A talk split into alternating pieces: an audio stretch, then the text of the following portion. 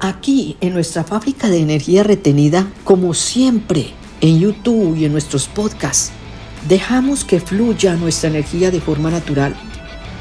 Hace pocos días me preguntaban cómo hice para renovarme después de un intento suicida, porque muchas veces dicen que ese intento se repite y yo ya superé más de 10 años completamente lúcida, amando la vida, y creo que hay algo muy importante.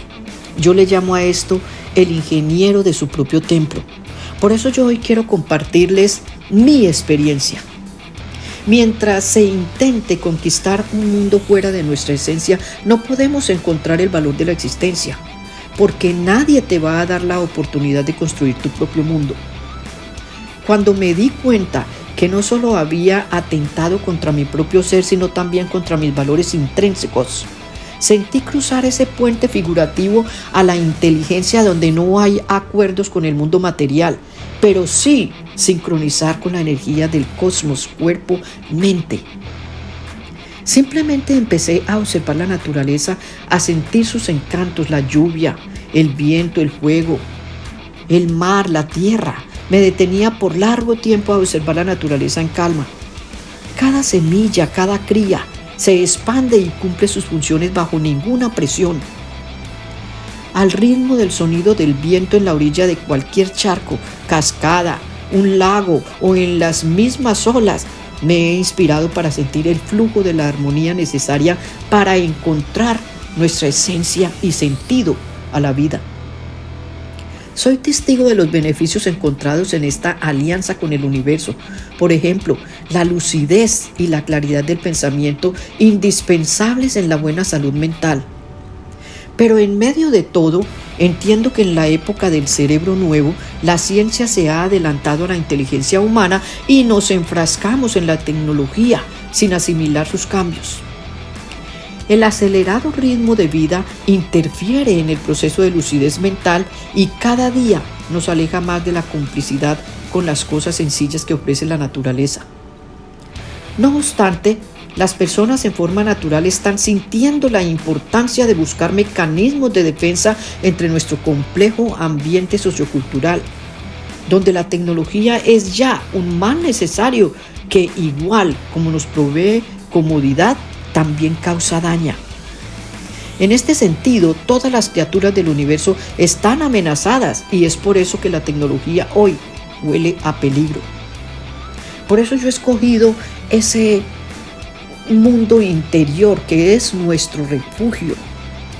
Me costó mucho tiempo entender los consejos de la madre naturaleza hasta darme cuenta que había algo más allá de todo lo que vemos, un templo escondido donde no veía las herramientas para construir mi propio mundo. Fue así como me interesé por cambiar y acercarme a los ingenieros de mi campo espiritual, algo que llamo tomar responsabilidad propia para entender por qué me quise quitar la vida.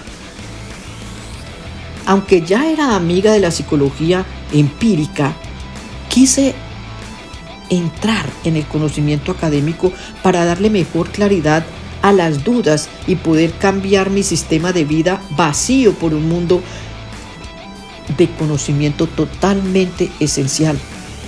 Pero aún en la exploración de mi propio mundo, dentro de mi percepción sabía que me estaba concientizando como parte de la creación para motivar a otros y preservar la vida con un valor propio digno de recibir sabiduría en la conexión con nuestro ser superior. Podría decir que esta percepción fue una clara revelación en lo que se refiere a la exponencialidad del ser humano. Cuando se trata de crecer juntos con propios ideales, tenemos que conectarnos con nosotros mismos. De hecho, los experimentos más connotados en fisiología, en filosofía, enfocados a la búsqueda de propósitos de vida, muestra su intención con un fuerte deseo de impacto en los demás, más que de su propia vida.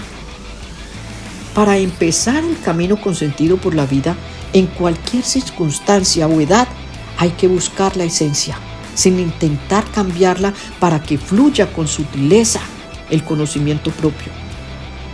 De esta manera, comienza un diagnóstico inteligente que nos permite valorar nuestro sentido interior y mejorar la calidad de vida, valga la redundancia, impulsados por el beneficio para el bienestar de todos, que está explícito en los segmentos anteriores en el tema de autodiagnósticos. Quiero dejarlos con una reflexión que saqué a todos estos temas que estamos tratando. Olvidar la causa del sufrimiento no es alivio, es encadenar la mente. Enfrentar el padecimiento es despertar a una elevada inteligencia. Sígueme en YouTube con un like para despertar una conciencia masiva. También estamos en los podcasts y en mis redes sociales arroba Coniselbachi.